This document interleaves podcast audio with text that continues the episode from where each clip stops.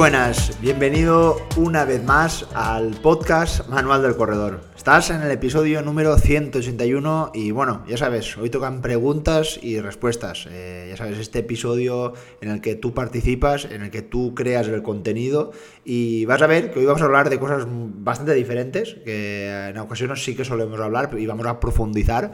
Eh, y en otras ocasiones que incluso a mí me plantean pues investigación, eh, ver, eh, revisar, porque a, veces incluso hay cosas que por supuesto yo no soy ningún libro andante ni nada parecido, sino todo lo contrario, ¿no? Siempre, la verdad es que justo en este, este episodio y en algunos otros me hace pues un poco reciclarme, ¿no? Con, con todo, ver, eh, escuchar también a otros entrenadores, a, otros, a otras metodologías y creo que esto también es interesante, pues un poco para mí y creo que también de, en segundo plano para vosotros, por supuesto, porque ofrezco esa información mm, de 2023, de, agosto de 2023, no de hace eh, dos, tres eh, o diez años, porque esto no para, esto es un continuo reciclaje y hay que actualizarse y creo que esto es algo muy, muy positivo para para todos. Bueno, antes de, empezar con el, el, episodio o el contenido de hoy, siempre me gusta empezar con una pequeña introducción.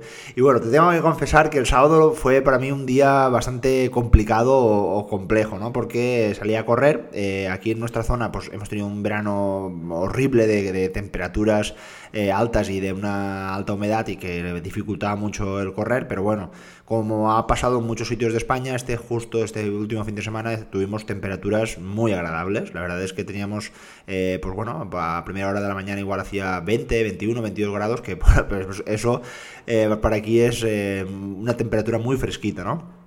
Bueno, todo perfecto para salir y disfrutar de una buena tirada larga. Eh, y nada más salir, pues eh, se ve que aún no acabo, ha recaído un poquito, ¿no? No es algo muy, muy fuerte, pero he recaído otra vez con la, con la cadera y tuve pues como un ligero pinchazo en la zona del, del psoas. Ya sabéis que el psoas ahí me está dando un poco la lata y me tuve que detener. Eh, ahora mismo no me duele nada y de hecho ayer entrené un poquito y ahora me dolía, pero bueno, en ese momento pues no sé, por una mala postura o porque había un poco de fatiga.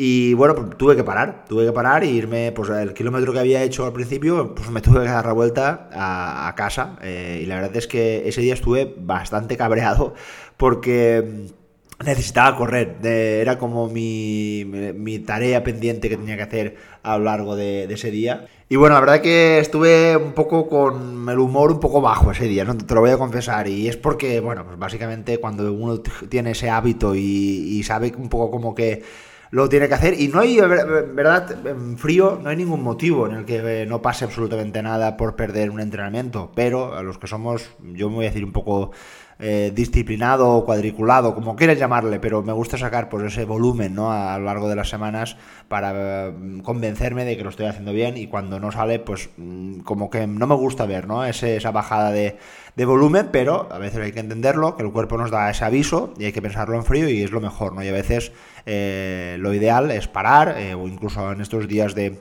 de fuerte calor que también han habido ese motivo, ¿no? por el, no entrenar, eh, pues a veces, pues oye, hay ciertas circunstancias que no pasa absolutamente nada, que siempre que poner los pies en el suelo y recordar que esto lo hacemos porque nos gusta, por salud y poco más, ¿no? Entonces, que no pasa nada por perder un entrenamiento y nos tenemos a veces que, aunque no nuestra mente no lo acabe de entender, pero sí que conforme van pasando las horas ya lo, lo vamos aceptando y creo que ya es algo más positivo. Nada, simplemente era ese comentario para, para empezar. Vamos ya con el contenido y con las preguntas eh, del mes de, de agosto ya. Vamos allá.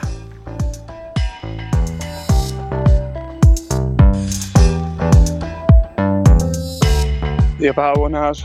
Mira, yo tenía la siguiente pregunta.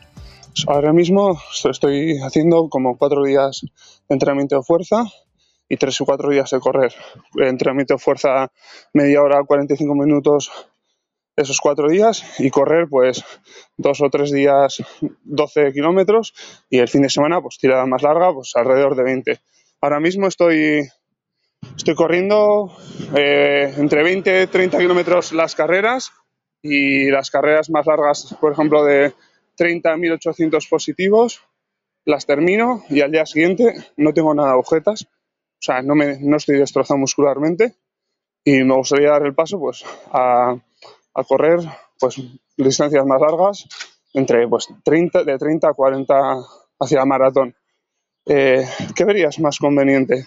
¿Seguir manteniendo todos esos entrenamientos de fuerza que creo que me dan muy bien porque no suelo tener esas agujetas y subirle un, más el volumen de, también de, de, correr o darle más importancia a, a, correr en vez de tanta importancia al entrenamiento de fuerza? Vale, muchas gracias.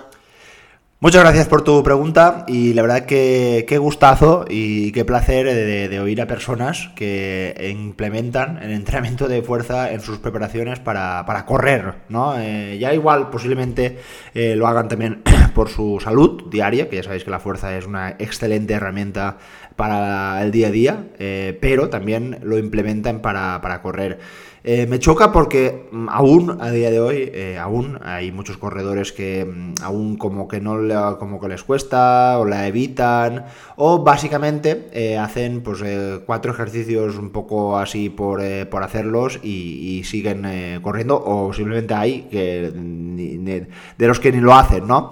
Aún así, aún así, comentarte que aún me choca muchísimo y justo el otro día lo estaba leyendo en algunos maratones eh, de, repito, un poco llegando ¿no? a, a, lo que decía al principio de agosto de 2023, ¿no? Yo creo que hay amplia evidencia y contrastada y vamos, yo creo que ahora mismo te lo digo así con total certeza, si tienes un entrenador que no te eh, propicia o te recomienda que hagas fuerza, mm, cambia de entrenador, te lo, digo así claro porque vamos, yo creo que hay evidencia sobrada y, hemos hablado aquí muchísimas veces del entrenamiento de fuerza de que es totalmente necesaria. Bueno, pues lo que te estaba diciendo, pues aún a día de hoy hay eh, algunos maratones que ya sabéis que envían esos planes gratuitos o envían esos planes para seguir con el, con el entrenamiento o la preparación para, para en este caso pues eh, distancias de medio maratón o maratón.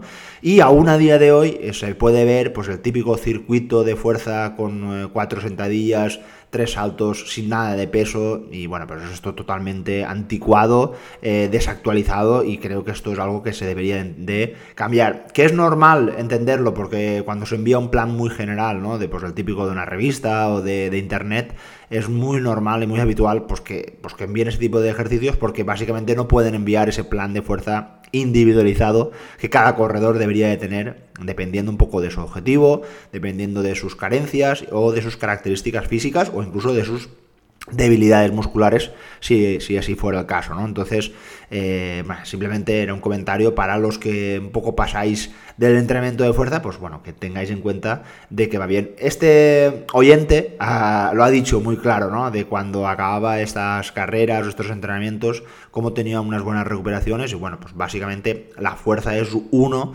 uno de los eh, protagonistas de que tenga una mejor recuperación, de que tenga esa ausencia de de agujetas y por supuesto bueno para mí es un conjunto no el eh, tener unas buenas recuperaciones es un conjunto de una buena eh, fuerza por supuesto pero también muy importante tener una buena base aeróbica no ese famoso fondo que va a ser el mejor encargado de una buena recuperación. Si no eh, acordaros de cuando estábamos hablando de la, de la alta intensidad en, los momentos en los que después de un chispazo muy fuerte no de correr muy rápido cómo recuperábamos casi era más importante de cómo hacíamos ese entrenamiento intenso, ¿no? Pues en esto ocurre lo mismo. Si tenemos una buena base aeróbica, esto va a ser eh, primordial para tener una buena recuperación ante la ante los próximos esfuerzos. Pero bueno, eh, la pregunta ¿no? que me había hecho el, oyente, eh, como te decía, que era un gustazo oír ese planteamiento. Bueno, pues eh, en principio yo creo que sí que puede seguir. Lo único que mm, por corregir estaría bien pues meter alguna sobrecarga progresiva, ¿no? Porque me has dicho que más o menos todas las semanas haces 20-30 kilómetros, haces esos cuatro entrenamientos de fuerza. Pues igual, por, ejemplo, si tu temporada va, va, a ser de unos 5 meses, vamos a decirlo así, igual al inicio sí que puede ser interesante el planteamiento que sí que estás eh, teniendo, pero conforme vayan pasando las las semanas los meses, pues puedes ir aumentando o protagonizando lo más específico, que lógicamente es la carrera, y disminuyendo lo no tan específico que es el entrenamiento de, fuerza, pues reduciéndolo de cuatro, por ejemplo, a dos sesiones a la semana y ampliando en una o dos sesiones más el entrenamiento de, carrera. Y recuerdo, eh, sobrecarga progresiva. Progresiva no quiere decir que de una semana a otra me vaya de 20 a 30 kilómetros o de 30 a 40, sino lo que quiere decir es que en una semana haré 30 y en la otra 33 3. Y también recordar, eh, para los que corréis por montaña, de intentar siempre medir el volumen, siempre por tiempo, no por kilómetros, porque es posible que en algún día hayas cambiado la ruta, hayas hecho un sitio más, más técnico, vas a hacer más desnivel y van a salir menos kilómetros. Y eso no quiere decir que hayas hecho menos entrenamiento o te hayas quedado corto, sino lo que quiere decir es que has priorizado por un entrenamiento, pues quizás más eh, con más desnivel. O ocurre lo mismo por ejemplo si hace va a haber mucha diferencia en una semana en la que hagas series cortas ¿no? que son entrenamientos normalmente más cortitos, que igual en 40-45 minutos ya tienes un buen efecto del entrenamiento, y en el, día de series largas te puedes ir incluso a una hora y cuarto o una hora y media. Entonces, fíjate que va a cambiar mucho el eh, tiempo eh, o los kilómetros en este caso también, ¿no? De, dependiendo de lo que vayas a hacer. Así que es algo muy interesante siempre evaluarlo por, eh, por tiempo. Espero haberte ayudado.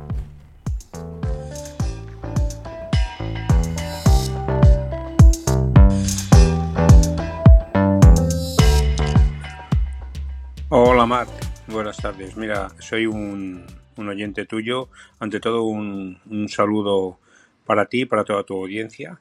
Estoy realmente impresionado de tu labor y te lo agradezco muchísimo. Mi pregunta es sencilla y, concisa.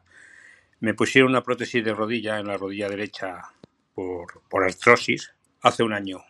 Eh, desde el minuto uno empecé a recuperar haciendo eh, ejercicios de, fuerza, caminar, etcétera. A día de hoy hago marchas de hasta dos horas caminando por la montaña y bueno, me, siento perfectamente, me encuentro la mar de bien. Pero la pregunta en concreto es, eh, ¿con una prótesis se podría correr? Yo antes de tener problemas con las rodillas ya corría y tal, pero obviamente lo tuve que dejar. Y entonces ahora tengo, tengo esa duda. No, se lo pregunté a mi doctor, pero no me dijo ni que sí ni que no. Entonces quería saber si tú me podrías dar tu opinión. Gracias de antemano y un saludo cordial. Pues muchas gracias eh, por esa pregunta y por las felicitaciones por el, eh, por el programa.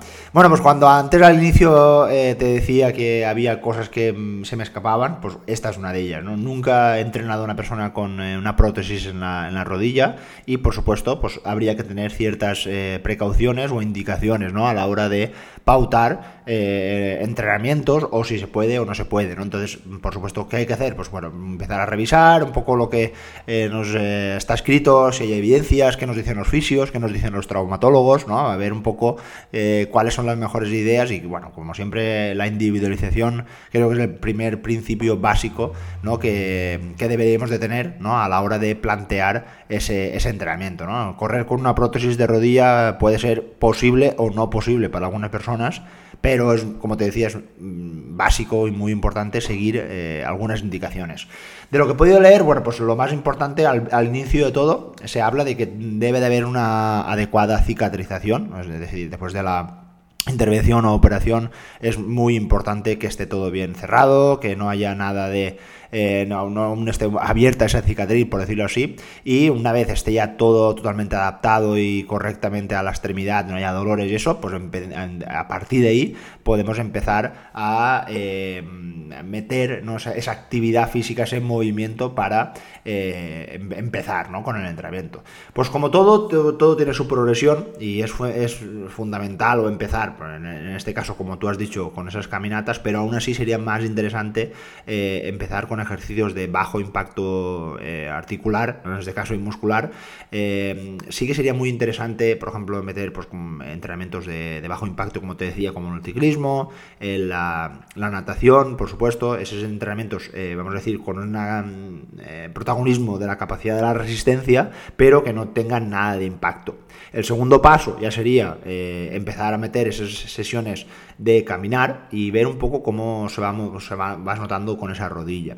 Y eh, una vez eh, hayas caminado, yo empezaría por ejemplo en llano, que siempre vamos a tener una, vamos a decir un ritmo más continuo, unos grados ¿no? de, flexión de, esa rodilla eh, siempre muy parecidos, muy iguales. Y el siguiente paso sería justo ir a la montaña, porque en este caso, como entenderás, eh, cada pisada, eh, cada flexión de esa rodilla va a ser totalmente diferente y va a ser como un paso más, ¿no? Para vamos a ver cómo te vas desarrollando. Una vez hayas pasado estas dos fases y vaya todo bien, esperemos, por supuesto, y creo que con lo que comentabas ah, ha sido así, bueno, pues eh, podría ser interesante empezar con los cacos, ¿no? Empezar eh, con algo muy suave de, y relativamente corto, de 30 a 40 minutos, para empezar, pues por ejemplo, con eh, un minuto, por ejemplo, corriendo y cuatro andando, ir cambiando o alternando. Y a partir de ahí sí que sería muy interesante tener una progresión totalmente individualizada, es decir, notar sobre todo dos, o anotarse o controlar de esos dos factores que por un lado serían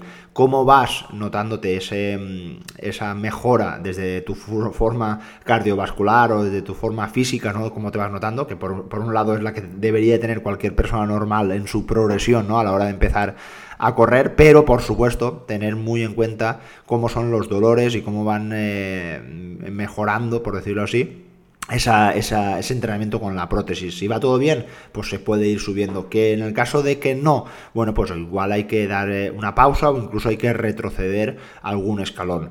De hecho, eh, en, tus, en las sesiones de carrera sería, por ejemplo, muy interesante eh, que lo hicieras en superficies muy suaves o regulares, como te decía, para intentar reducir el impacto de la, en la prótesis y en el resto del cuerpo. Así que mm, igual al principio sería más recomendable optar por eh, caminos, de, si de tierra compactada, algo de, de hierba o césped, también podría ser una buena idea antes que por supuesto el entrenamiento en, el asfalto ¿no?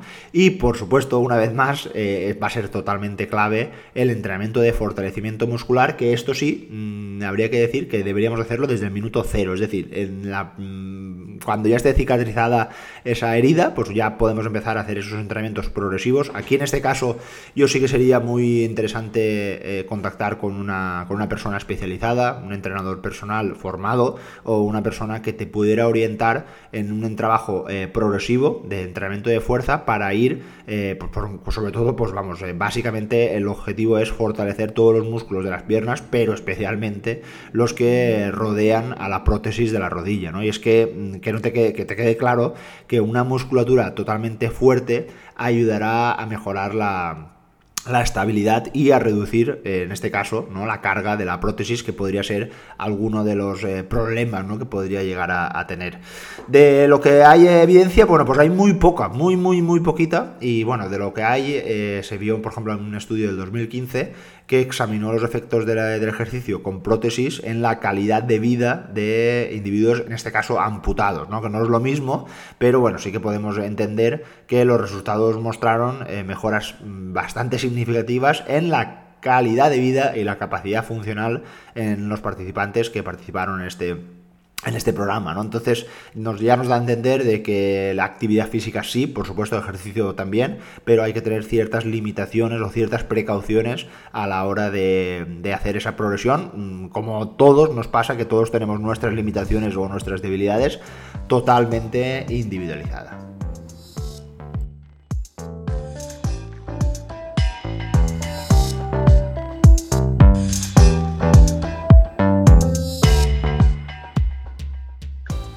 Hola Marc, primero agradecerte por todas las informaciones que comparte con nosotros por este medio. Eh, mi pregunta eh, va sobre esta sesión de entrenamiento llamada Tempo Run. ¿Vale? Yo tengo entendido que es una sesión de duración entre 6, 8 hasta 12 kilómetros, eso dependiendo del objetivo que estamos preparando. Y a unos ritmos eh, de 15-20 segundos más lento de nuestro mejor 10K, digamos, actual. Eh, lo que tengo entendido, corrígeme si me equivoco. Mis preguntas eh, son, a ver, ¿qué, ¿qué, es lo que estamos consiguiendo con este tipo de sesiones?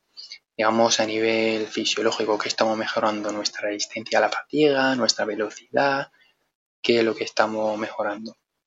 Y en cuanto a pulsaciones, en qué rango se deben de ubicar más o menos las pulsaciones durante este esfuerzo. Y por último, eh, quería saber si es un tipo de sesión que se debe introducir todas las semanas, donde introducirlo eh, se considera el día de calidad de la semana o hay que introducir otro día más de serie, series más cortas y un poco por ahí van las cosas. No sé si me he explicado bien y ahí lo dejo. Muchísimas gracias, Marc.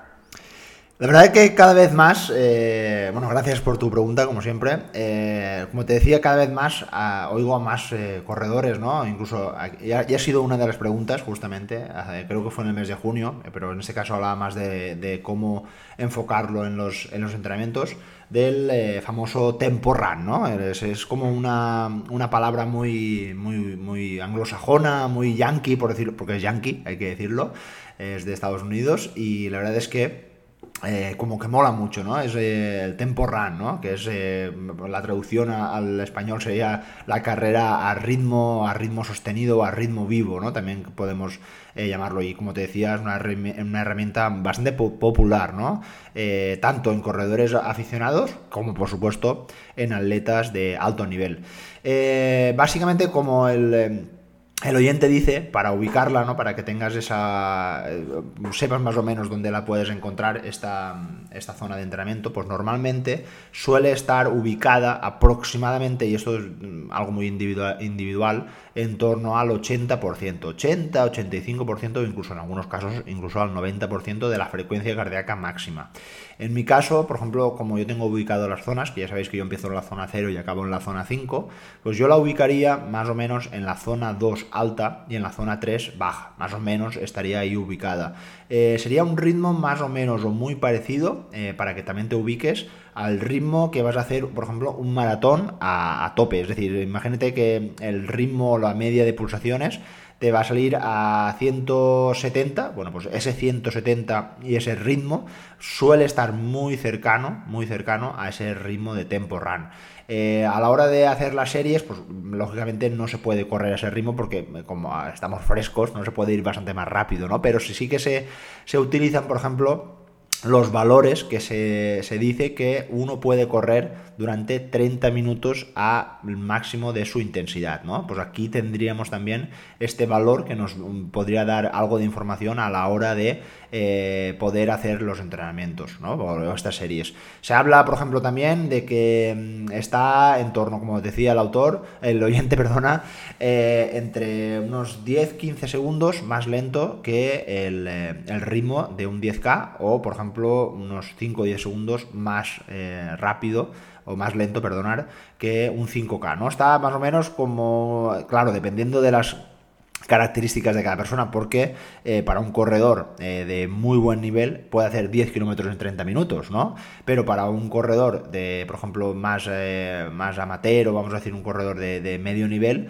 pues igual tardaría en esos 30 minutos, haría tan solo 7 kilómetros y medio o 8 kilómetros, ¿no? Entonces, cuidado con las mediciones por kilómetros porque siempre puede ser un poco compleja. Pero bueno, un poco para que entiendas que es un ritmo alto, no, no a tope, ¿no? No confundirlo con el, famoso, la famosa zona 3, ¿no? Donde pues, normalmente estamos por encima de ese umbral eh, anaeróbico. Y claro, aquí justamente es una de las cosas que sí que los autores parece que sí que tengan eh, eh, mucha incidencia, ¿no? Y es que justo este ritmo estaría justo por debajo del umbral anaeróbico, o vamos a decir el punto, también porque ya sabéis que hay muchos eh, entrenadores o autores que no acaban de estar muy de acuerdo con esta terminología del umbral anaeróbico, pero vamos a decir justo el punto, ¿vale? Donde empezaría ese vertido de ácido láctico, donde el cuerpo no tendría la capacidad de reciclarlo o esa capacidad, ¿no? De, de sostenerlo o de controlarlo, ¿no? Pues justo en ese momento ya no estaríamos en tempo run, estaríamos ya en otra intensidad, estaríamos ya en unas intensidades eh, más altas o, diferentes, ¿no? En, diferentes eh, plataformas se habla de, otros nombres, ¿no? El objetivo principal de aplicar estas sesiones de Tempo Run es, sin duda, mejorar la capacidad que tiene el cuerpo para mantener un ritmo rápido durante un tiempo lo más prolongado posible. Por eso eh, hablaba antes, eh, anteriormente, de esos ritmos de maratón. Sobre todo yo hablaría en corredores muy experimentados, donde se exigen ¿no? en el maratón.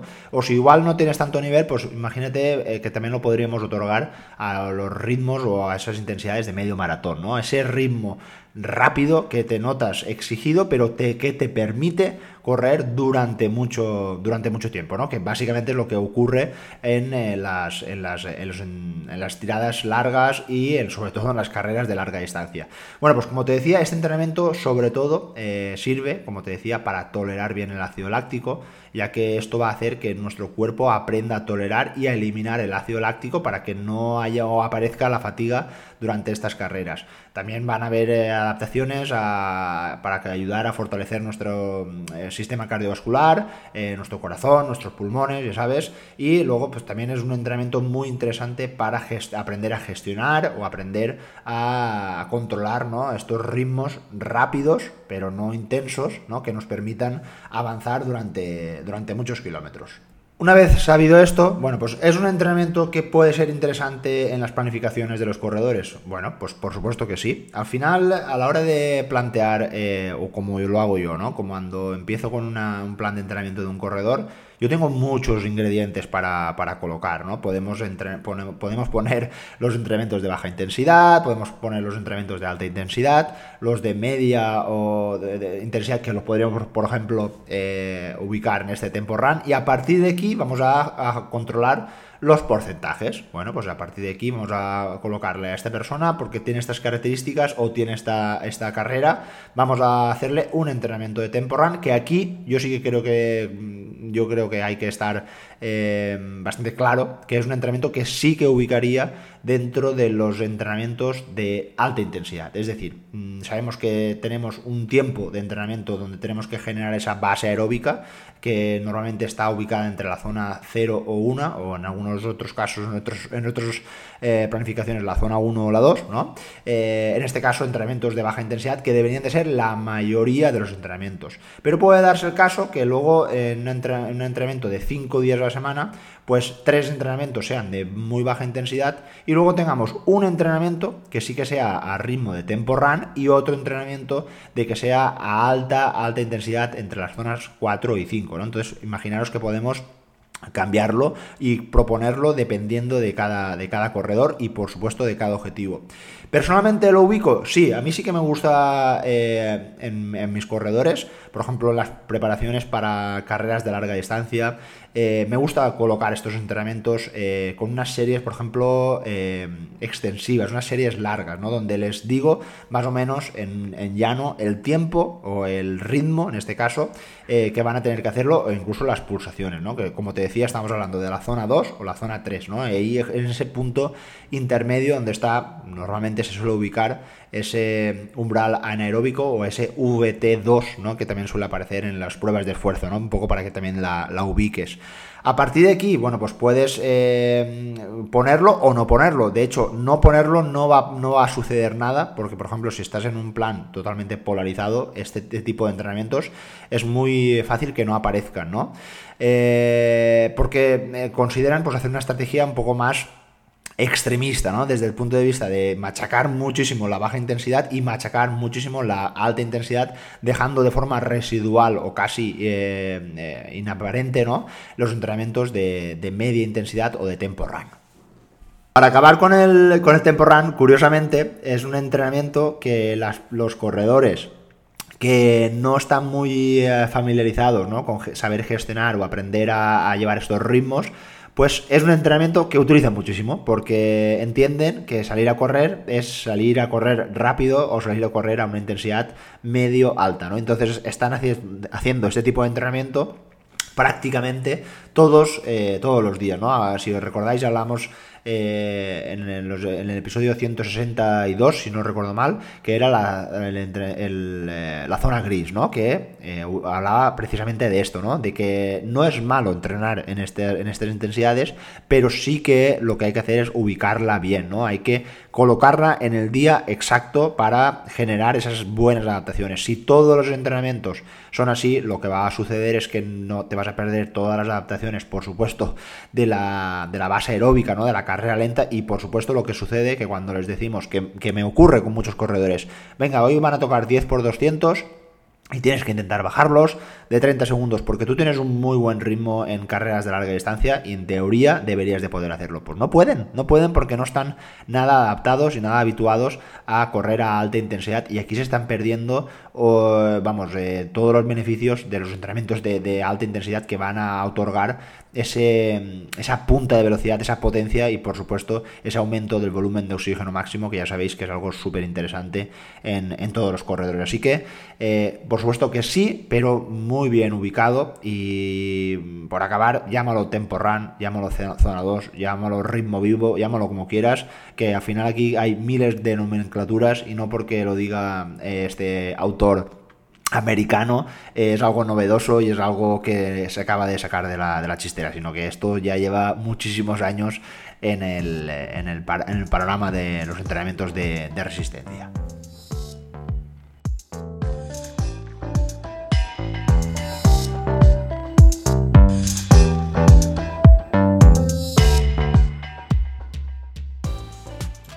Hola Marc, como siempre, enhorabuena por todo el conocimiento que compartes en este podcast y gracias por responder a estas preguntas. Mi pregunta, se acerca el verano y el calor, y para muchos comienza el entrenamiento para las maratones de septiembre y octubre. ¿Qué beneficios tiene eh, a nivel fisiológico entrenar con calor y luego competir con clima fresco? Claro, tomando todas las previsiones de hidratación, protección solar, gorra, etc. Muchas gracias. Bueno, muchas gracias por tu pregunta y pregunta muy de actualidad porque eh, justo estamos al inicio de agosto y ya sabéis que ahora justamente, pues probablemente estamos en la época más, eh, más calurosa de, todo el año. Eh, si no me equivoco, creo que para este, este, esta semana vamos a tener otra ola de calor. Eh, así que bueno, pues esto es algo que vamos a tener que sobrellevar. Yo ya no creo que este verano, sino que durante los próximos años, desgraciadamente, ¿no? Por ese famoso cambio climático que nos va a afectar también, por supuesto, a nuestros entrenamientos, ¿no? Tenemos que decir que el entrenamiento con, con, altas temperaturas, pues yo creo que estamos todos de acuerdo de que no es lo más agradable, no es lo más satisfactorio y normalmente pues algunos corredores me dicen, es que yo no puedo correr con calor, es que no, el calor puede conmigo. Bueno, pues el calor está ahí, está ahí para todos y lo que hay que aprender también es a, tolerarlo, ¿no? Y a, hacer pues básicamente algunas cosas eh, para continuar eh, saliendo a entrenar. Lógicamente no puedes salir a entrenar como en invierno a las 2 del mediodía porque no va a ser positivo sobre todo para tu salud, sino va a ser todo, todo lo contrario. De querer hacer algo positivo para tu cuerpo, vas a hacer todo lo contrario, lo vas a estresar demasiado eh, debido pues, a, ese, aumento ¿no? de la temperatura eh, corporal, esa termorregulación ¿no? que va a aumentar totalmente y esa mayor sudoración que va a hacer que, llegues posiblemente deshidratado y esto es lo que no queremos, ¿no? Entonces, bueno, pues básicamente, como decía el, el oyente, pues hay que salir muy temprano o a última hora del día, con eh, esos pequeños trucos, ¿no? De salir con colores más claros, con una gorra, siempre, por supuesto, habiéndose hidratado previamente, eso es algo muy importante, antes hay que hidratarse, por supuesto, eh, por lo menos, yo siempre recomiendo al menos dos vasos de agua antes de salir y luego nada más a llegar a casa, eh, continuar bebiendo y e incluso si vas a salir, una tirada muy larga, la botella detrás o la mochila de montaña con esa buena capacidad hidratacional, ¿no? Pero bueno, vamos a hablar de rendimiento porque eh, sí, ¿no? Yo digo siempre que los que cumplimos en verano vamos a tener nuestras recompensas en septiembre y en octubre, porque normalmente eh, viene como un ligero pico de forma eh, para los que tengáis ese objetivo para estas fechas, a partir de octubre, octubre, noviembre, diciembre incluso, vas a notar una, algo muy positivo y es que cuando empiecen a bajar las temperaturas o cuando los entrenamientos se hagan en unas condiciones más aptas, ¿no? Pues vamos a tener cosas muy positivas, ¿no? Bueno, pues se establece o sea, se ha visto que los deportistas de resistencia que entrenan con altas temperaturas, siempre, repito, ¿no? con estos, estas pautas de, que, he comentado, bueno, pues se, establece que, por ejemplo, eh, mejoran en el control de la termorregulación corporal, ¿no? Y es que el cuerpo se adapta a la exposición prolongada al calor, ¿no? Hablamos de esa termorregulación que, que hace el cuerpo. ¿Y por qué sucede esto? Bueno, pues porque se incluyen eh, unas adaptaciones que nos van a permitir una mayor capacidad de esa vasodilatación periférica, que en la traducción lo que va a facilitar es una mayor circulación sanguínea hacia la piel con la intención de liberar el calor, ¿no? Y esto es algo muy interesante. Probablemente, y, recuerda, cuando estás entrenando en junio, los primeros entrenamientos donde empieza ya a hacer algo de calor, lo pasas realmente muy mal porque mm, mm, posiblemente no estás adaptado. Tu termorregulación es muy mala, pero en septiembre, como que el cuerpo ya está más acostumbrado, eh, igual estás entrenando las mismas temperaturas que en junio, pero ya dices, ostras, hoy hace fresco, ya hace bueno para correr. Y es que realmente tu cuerpo eh, ha mejorado, eh, por ejemplo, la respuesta en la sudoración, ha mejorado esa termorregulación y ha, ha permitido pues, esa mayor disipación del calor corporal a través eh, de, la evaporación, ¿no? por ejemplo, del sudor de la piel o de ese mejor eh, control de la, temperatura. Se habla también que eh, las personas que corren en verano pues aumentan la producción de plasma, ¿no? Y es que una de las, de las consecuencias de entrenar en calor es que estimula la producción de la famosa hormona eritropoyetina, el EPO, ¿no? que tan famoso en la época de los 90 por los casos de, dopaje. ¿no? Y es que es, la hormona que eh, justo promueve la formación de los glóbulos rojos. Y es que se habla de que una mayor eh, volumen plasmático, ¿no? Significa que hay más sangre disponible para, sobre todo para transportar oxígeno y nutrientes a los músculos y esto, pues ya sabéis, ¿no? Esto va a mejorar nuestra capacidad aeróbica y nuestro rendimiento a la hora de, correr. Así que mm, eh, gracias al entrenamiento de calor, pues vamos a tener un mayor volumen eh, plasmático. Luego también, eh, como decía, hay eh, una adaptación ¿no? a la hora de, la, del, sudor, ¿no? porque las personas es muy habitual, ¿no? las personas, por ejemplo, con sobrepeso o las personas que tienen una mala...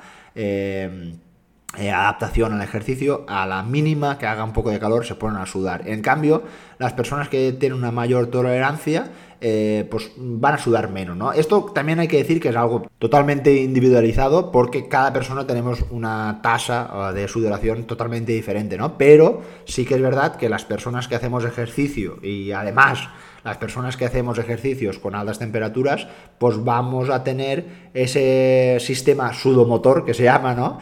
Que vamos a tener una mejor eh, gestión o adaptación a, producir sudor, ¿no? Ya sabéis que la sudoración es totalmente esencial para regular la temperatura corporal durante el ejercicio, cuando tenemos esas altas temperaturas, ya que la evaporación del sudor en la piel nos va a ayudar a enfriar el, el cuerpo, ¿no? Además, el entrenamiento en calor puede mejorar, eh, por ejemplo, la conservación del sodio en el sudor, ya que ya sabéis que este eh, equilibrio electrolítico va a, ser totalmente mm, necesario para prevenir la deshidratación y ya sabéis que esto va a venir muy relacionado con la fatiga o la pérdida excesiva de estos electrolitos que van a tener, como decía, eh, consecuencias muy importantes en, el, eh, nuestro rendimiento. ¿no? Entonces, yo creo que un motivo más para salir a entrenar con calor. Por último, también se hablan de que podemos producir un mayor número de enzimas termotolerantes, ¿no? Eh, estas enzimas, eh, que están sobre todo muy eh, involucradas o, aparecen en, nuestro tejido muscular, están involucradas en los procesos metabólicos y de producción de energía durante el ejercicio. ¿no? Y se habla que en el entrenamiento de calor lo que va a suceder es que un mayor contenido de estas enzimas van a mm, permitir o van a tener una mayor eficiencia en la producción de energía.